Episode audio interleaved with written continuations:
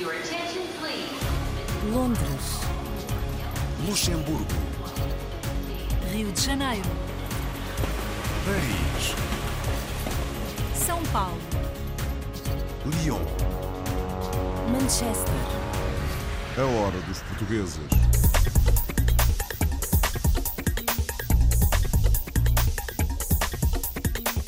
Bem-vindos à edição semanal da Hora dos Portugueses.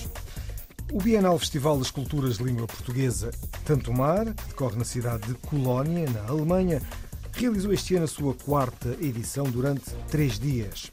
Os dois primeiros, que tiveram lugar na Universidade de Colónia, ofereceram um colóquio sobre os aspectos da cultura musical dos países de língua portuguesa. Foi exibido o filme Cusola, Canto das Raízes, sobre a artista angolana Lúcia de Carvalho. E ainda realizaram-se workshops sobre o cavaquinho e o pandeiro.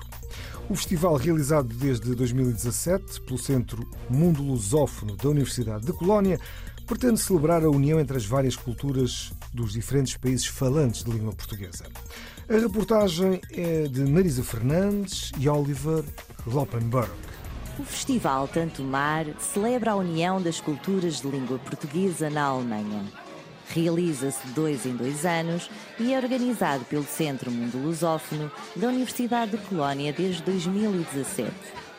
Este ano, a quarta edição, decorreu durante três dias na cidade de Colónia e foi dedicada aos países africanos de expressão portuguesa. Foi uma iniciativa da DASP, é a Sociedade Alemã para os Países eh, Africanos de Língua Portuguesa, uma sociedade que foi fundada em 1993 em Bona e agora tem continuidade com o professor Zipman e comigo aqui em Colónia. Eh, Nós demos o impulso da parte dessa sociedade para fazer um fo- enfoque na, na música e da cultura dos países africanos de língua portuguesa. A universidade tem um empenho grande na língua portuguesa e nós eh, procuramos eh, também ser um bocadinho veículo dessa, dessa ligação que pode haver entre a sociedade e a universidade. Os dois primeiros dias tiveram lugar na universidade, onde houve um colóquio dedicado à cultura musical dos países africanos de língua portuguesa, palestras online, workshops de instrumentos musicais como o cavaquinho e o pandeiro e a exibição do documentário Cusola, O Canto das Raízes, sobre a cantora angolana Lúcia de Carvalho, que deu um concerto no último dia do festival, que decorreu no Clube CBE.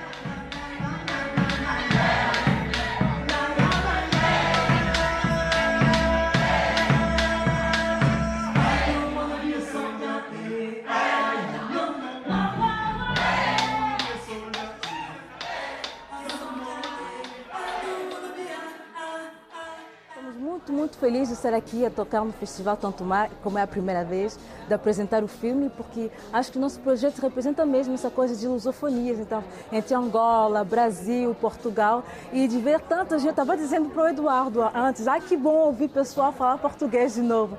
Então, para nós é uma grande, grande felicidade estar aqui nesse festival.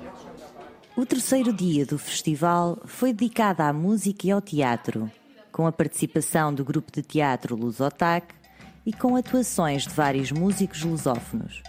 Além da artista Lúcia de Carvalho de Angola, atuou DJ Vander de Santo Tomé e Príncipe,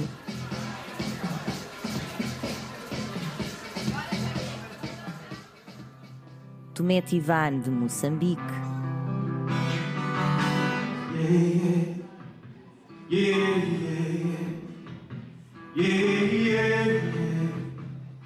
Mondo Choro do Brasil, os MP8 que interpretam música popular dos oito países lusófonos,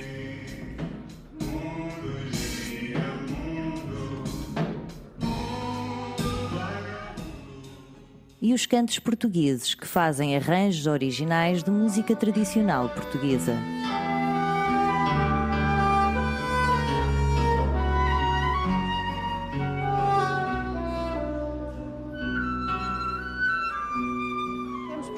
Representantes de vários países eh, da lusofonia. O Portugal excelentemente representado, como sempre, pelo grupo Cantos Portugueses. E estão de parabéns os organizadores do Festival Tanto Mar, o, Portu- o Portugueses Clube Internacional Este é um festival que conta com o apoio do Instituto Camões, precisamente pela promoção que faz da língua portuguesa junto de uma plateia tão vasta, não apenas de lusófonos, mas também de um público alemão enorme e que aqui delira com estes ritmos uh, variados que são os das culturas lusófonas. O Festival Tanto Mar uh, mostra a potencialidade da língua portuguesa em si e então é uma oportunidade maravilhosa de falar o português com os uh, diferentes acentos.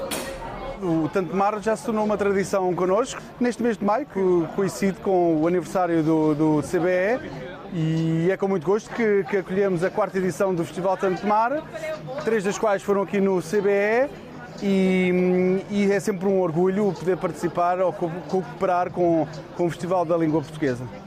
É um trabalho de uma grande equipa uh, que trabalhou incansavelmente nas últimas semanas uh, e que envolve estudantes uh, de português, envolve pessoas que estão na área da investigação. Conseguimos fazer esta ponte entre os investigadores entre os músicos, entre as pessoas que produzem cultura e entre também a, a, a economia, que faz de alguma forma esta ponte entre todas estas sensibilidades da língua portuguesa. Venezuela.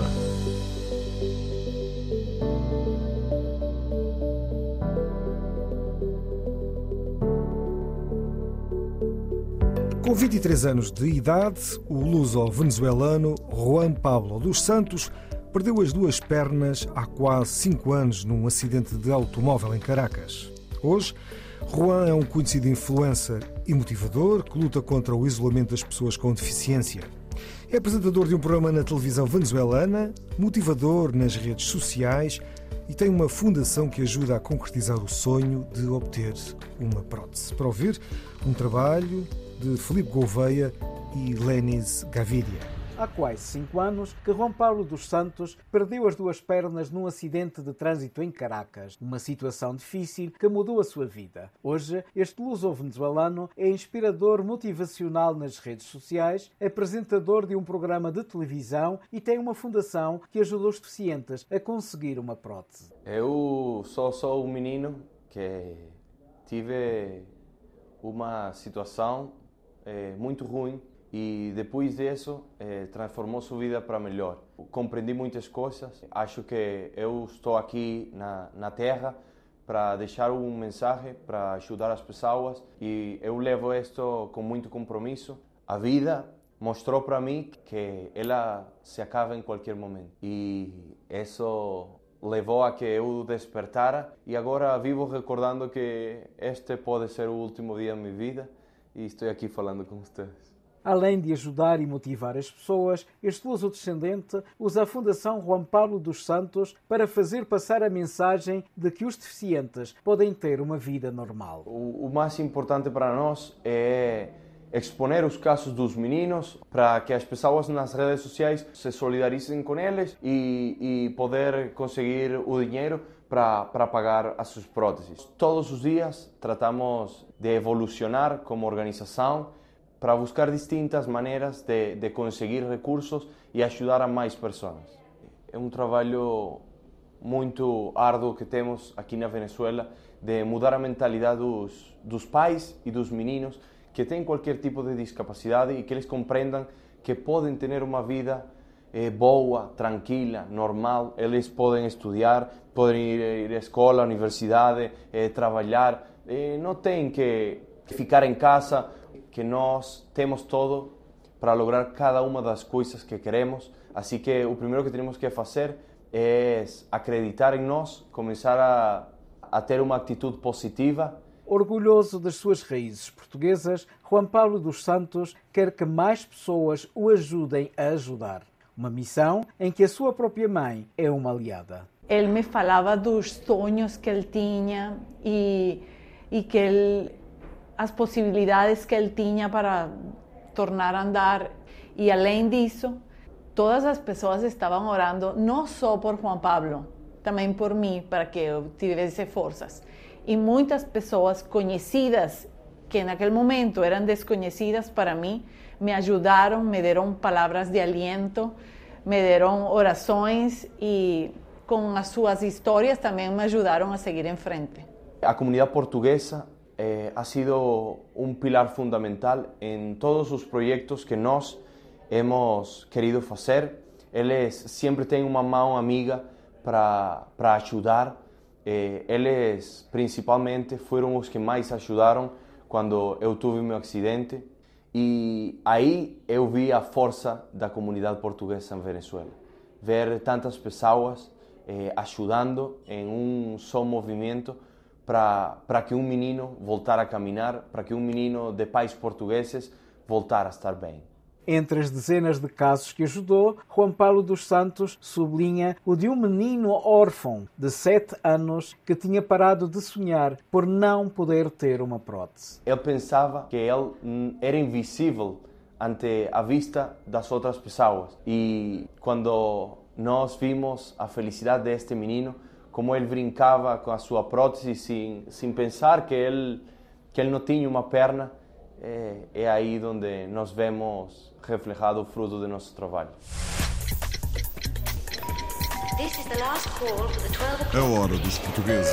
Já vamos conhecer mais adiante mais histórias nesta Hora dos Portugueses. Para já, ouvimos a música das comunidades com uma portuguesa que canta o fado nos Países Baixos. Chama-se Daisy Correia e aqui ouvimos-la em Cigana do Norte. Minha alma vem de Deus, é o meu canto da terra, foi Ele que também me deu. Este país meu sem serra, minha voz é som do vento, onde escuto a mar praiar que me vem tanto me leva a sonhar. Sou cigana do norte, errando o meu destino,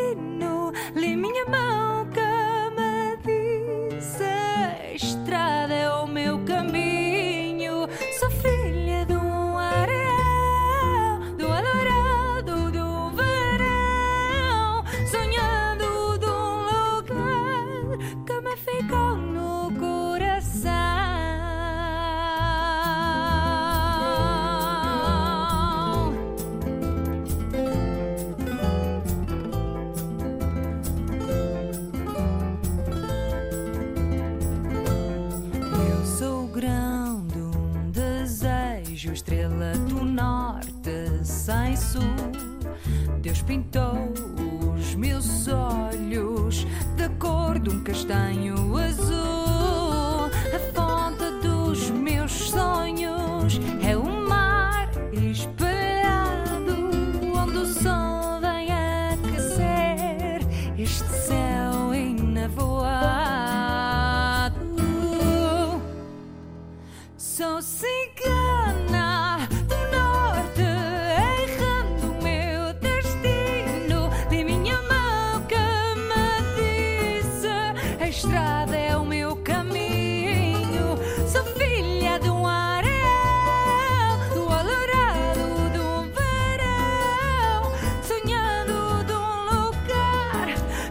que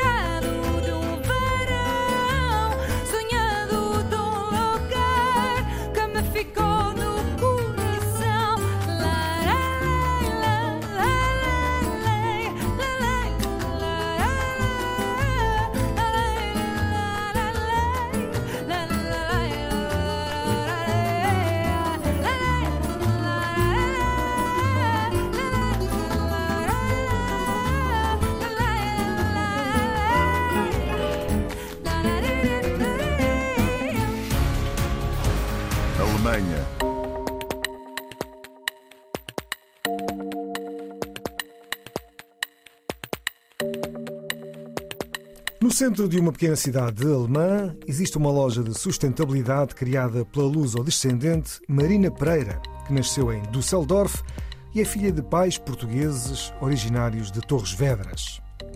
Sempre atenta e preocupada com a saúde do planeta, Marina abriu a Magruina, um espaço que oferece opções biológicas e amigas do ambiente e onde há vários produtos portugueses. Na loja encontram-se produtos ambientais e ecológicos para ajudar a reduzir o desperdício e os plásticos, vocacionados para várias áreas da habitação. Marisa Fernandes e Oliver Kloppenberg foram fazer-lhe uma visita. Marina Pereira é luso-descendente, com família em Torres Vedras. Filha de portugueses imigrados na Alemanha, nasceu e cresceu em Düsseldorf e vive há 25 anos em Neuss. Aos 48 anos de idade, decidiu mudar de profissão. Trabalhou vários anos numa multinacional e despediu-se para criar o seu projeto de vida. Sempre atenta e preocupada com a saúde do planeta, abriu recentemente uma loja de sustentabilidade. Chama-se Magrina, está situada no centro da cidade de Neuss e oferece opções biológicas e amigas do ambiente, onde há vários produtos portugueses. O objetivo é dar a conhecer alternativas sustentáveis para o dia a dia. O Magrina é uma loja de conceito sobre sustentabilidade, oferecer alternativas uh, sustentáveis para o dia a dia. Uh, nós, em, família, conseguimos reduzir uh, 50% do nosso lixo plástico por utilizar essas alternativas e foi uma coisa gradual que foi acontecendo, muito natural. Daí surgiu então a ideia e houve uma oportunidade de eu sair da multinacional onde trabalhava e então envergar um bocado para esta área que realmente é a minha área de coração. e o facto de eu uh, gostar de ter aqui produtos portugueses, uh, sendo eu lusodescendente, como é muito bem dito, mas eu sinto-me muito, muito portuguesa, mesmo sendo já da segunda geração, mas gosto e temos muitos produtos portugueses muito bons que ainda não um, foram devidamente expostos cá no estrangeiro e gosto muito de representar, porque sim, porque sinto a necessidade e, e tenho muito orgulho em ser portuguesa e então, porque não? também vender produto português. Tenho todo o orgulho e toda, todo o respeito pelo produto português e achei que estaria na hora também de apresentar aos alemães. Portugal é muito visto no termo turístico, mas o prisma da sustentabilidade acho que ainda não chegou muito cá e eu tenho todo, todo o prazer em, em divulgar essa parte. Na sua loja pode encontrar-se uma panóplia de produtos ecológicos para reduzir o plástico e o desperdício para várias áreas da casa como a casa de banho e a cozinha, e também produtos de higiene e cosmética.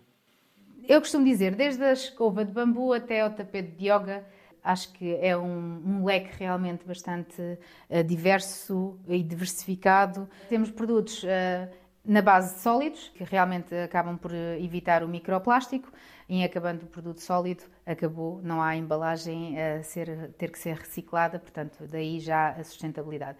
Aqui na Alemanha, sou embaixadora única neste momento da firma Inochem, que são detergentes biodegradáveis e são concentrados. Realmente é engraçado de já conseguir destacar alguns produtos best-sellers neste curto espaço de tempo, eh, que são, por um lado, os imãs dos sabonetes, que eh, autorizam o sabonete estar num ambiente seco, depois temos os sabonetes que não têm óleo de palma, o que faz delas uma alternativa muito boa aos sabonetes que conhecemos uh, das altas superfícies. É um sortido dinâmico, vou sempre mudando para manter realmente a iniciativa e a curiosidade das pessoas. Um projeto do coração e familiar que envolve também as suas filhas e que pretende sensibilizar e alertar as consciências dos mais jovens para darem continuidade às futuras gerações. Eu tive a oportunidade de estar muito chegada a este projeto porque é a minha mãe que iniciou e pude também experimentar os produtos antes para tentar e para ver se é mais sustentável e gostei muito de muitos produtos, então gostei da ideia e também fiz o layout. Eu faço também a edição para o Instagram, reels, vídeos, ah, promoções, pronto, o marketing. E gosto muito de estar assim chegada a este projeto porque gosto da ideia. É um projeto realmente e um sonho uh, concretizado uh, e eu noto realmente que todos os dias que venho para a loja não venho para o meu local de trabalho, mas sim sinto-me em casa, sinto-me confortável porque estou a fazer aquilo que gosto, tenho muita preocupação com o planeta, uh, naquilo que realmente nós poderemos deixar aos nossos filhos e netos à próxima geração para que haja uma mudança gradual, mas efetiva e sustentável neste caso.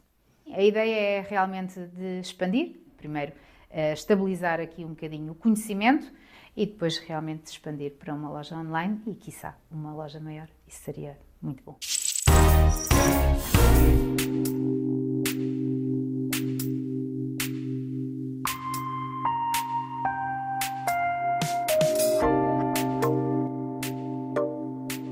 Agora vamos conhecer um empresário português em Andorra. Um empresário de hotelaria que é já um dos mais bem-sucedidos na área da restauração e dos espaços de diversão noturna. Na capital, Andorra Velha, Carlos Nascimento dispensa apresentações, já que conta com três dos mais conhecidos espaços de referência, tanto para a comunidade local como para a comunidade portuguesa. Como nos contam Marco António Ribeiro e Fábio Nogueira. Nasceu em Portugal e com apenas um ano instalou-se com os pais em Andorra. Carlos Nascimento não tardou em regressar às raízes para estudar. A saída de Portugal nessa época foi através dos meus pais. Emigraram aqui para Andorra a trabalhar por falta de trabalho lá em Portugal realmente. Então vim com eles também com um ano, com um ano apenas. Estive aqui até aos seis anos e depois de, tinha como uns pequenos problemas de não sei se era por clima, altitude, não me encontrava muito bem aqui em Andorra. Depois de várias provas médicas e tudo isto, decidimos que provar ir a Portugal outra vez e, e realmente sentia muito melhor, então por isso decidi ficar lá com a minha avó. Os meus pais continuaram aqui a, a trabalhar porque realmente fazia falta nessa época e, e eu fiquei lá a estudar em Portugal até aos 16 anos.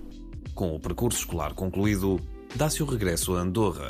Os primeiros empregos, na noite andorrana, fizeram-no cultivar o gosto pelos espaços de diversão noturna.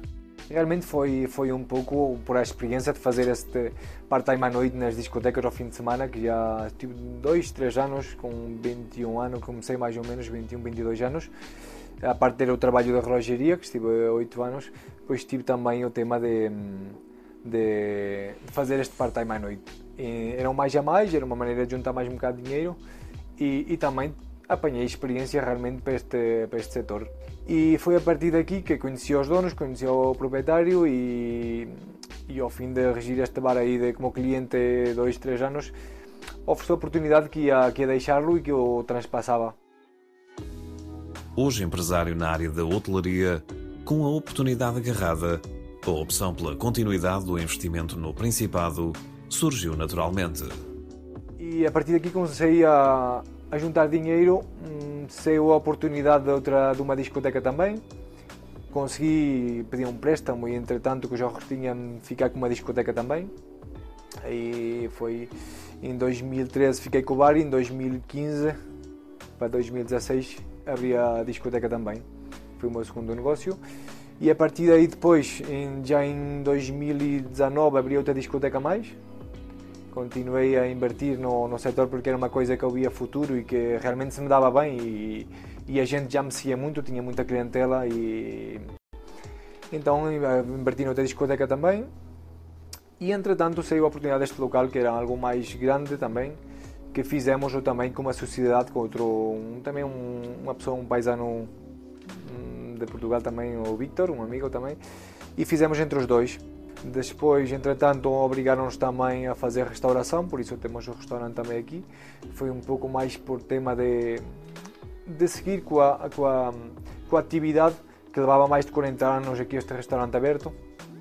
Então, a propriedade, com a condição de nos alquilar o, o local, era, era, manter a atividade do restaurante e seguir com, com ela. E, bueno, agora mesmo leva 45, 46 anos de aberto este restaurante.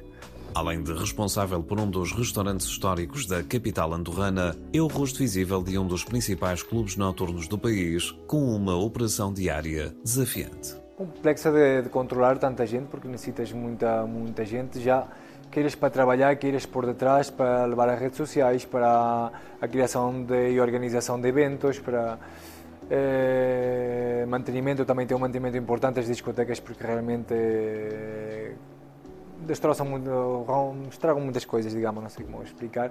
Eh, tens também o tema de, de organização de, de pedidos de género, que não falte nada, da colocação, da limpeza, da, eh, depois de inovação, digamos, também. Eh, é um trabalho que requer muita gente e, e bastante tempo para, para que realmente tudo funcione bem como tem que ser e estar controlado tudo e que não falte nada. Um total foco nos detalhes que projeta uma história rica em conquistas empresariais deste português no país dos Pirineus. This is the last call for the 12 A hora dos portugueses.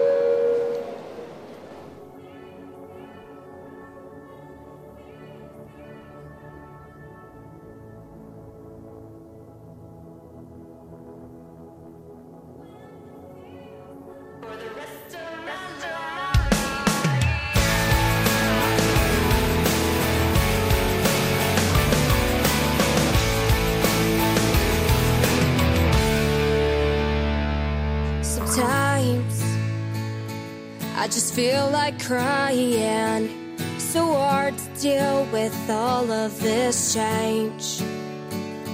And those times when I'm at my lowest, the words to say fix everything. You taught me to believe, you helped me spread my wings, and you never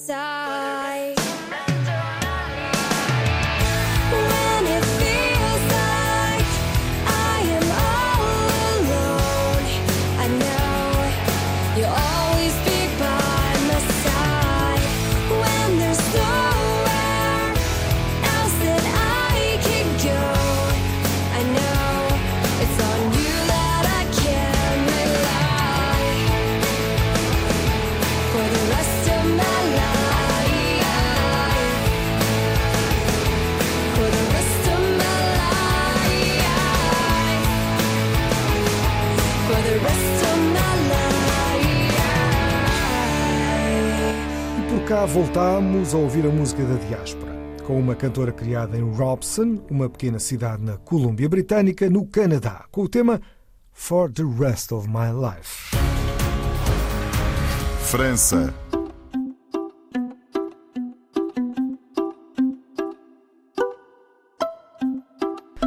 Na última história do dia, acompanhamos a visita de Paulo Cafofo à França. O secretário de Estado das Comunidades fez contactos com a comunidade, iniciando o seu périplo por Bordeus antes de seguir para Paris. Juntou-se também à comitiva do governo português o secretário de Estado da Justiça.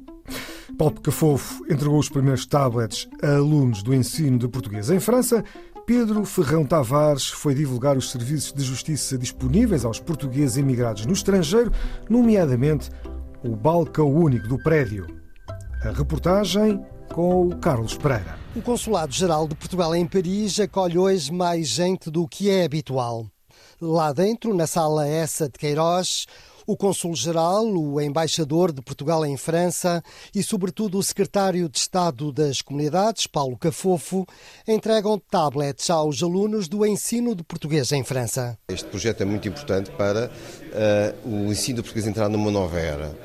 A era digital, mas também era de reforço uh, da componente docente, porque nós estamos a digitalizar, mas não queremos de maneira nenhuma uh, inviabilizar o ensino presencial. Aliás, isto é uma forma de reforçar o ensino presencial, porque acreditamos que é uma motivação para mais alunos poderem frequentar uh, as aulas uh, de língua portuguesa. Neste momento nós vamos entregar um tablet às crianças. Dentro desse tablet temos conteúdos, para além de plataformas colaborativas como o Teams, que será o caso, temos também, para já, uma plataforma que foi desenvolvida pelo IPOR, o Instituto Português do Oriente, em colaboração com o Camões e com os professores da rede EPE do Camões, que se chama a plataforma Ler em Rede.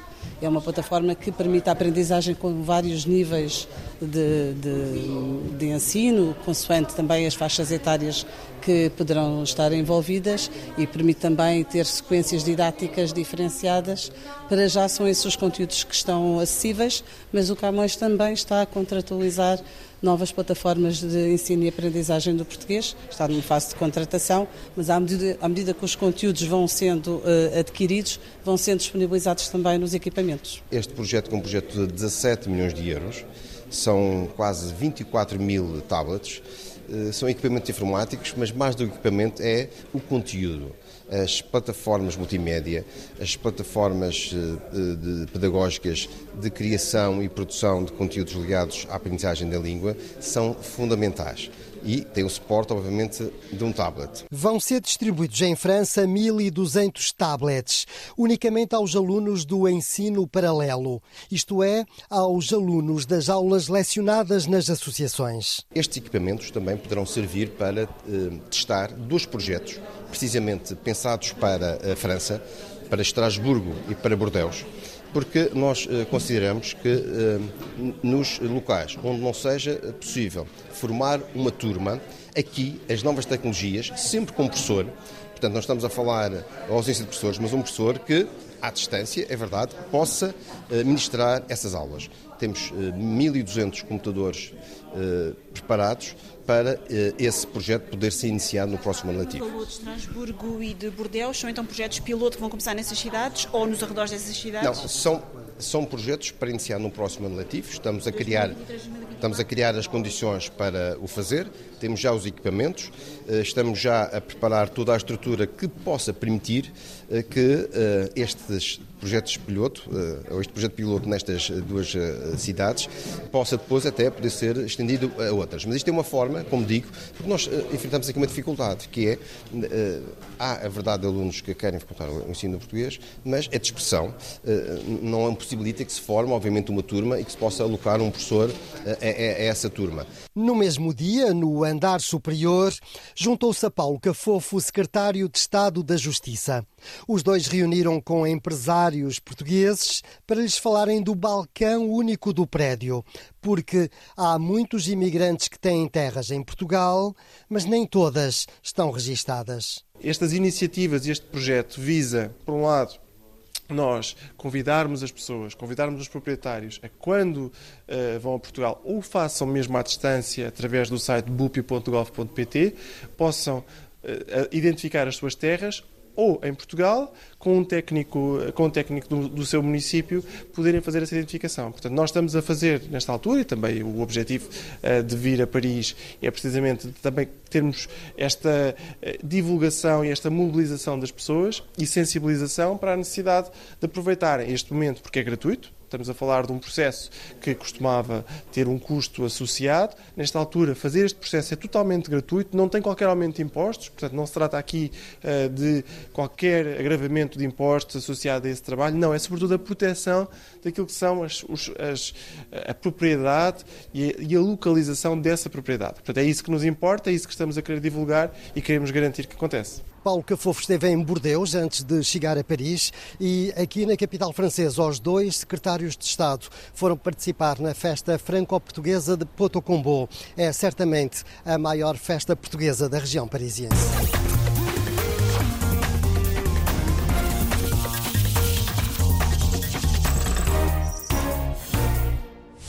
É tudo por hoje, é o fecho desta Hora dos Portugueses, com edição, apresentação e sonoplastia de João Pedro Bandeira. Até à próxima. Londres. Luxemburgo. Rio de Janeiro. Paris. São Paulo. Lyon. Manchester. A Hora dos Portugueses.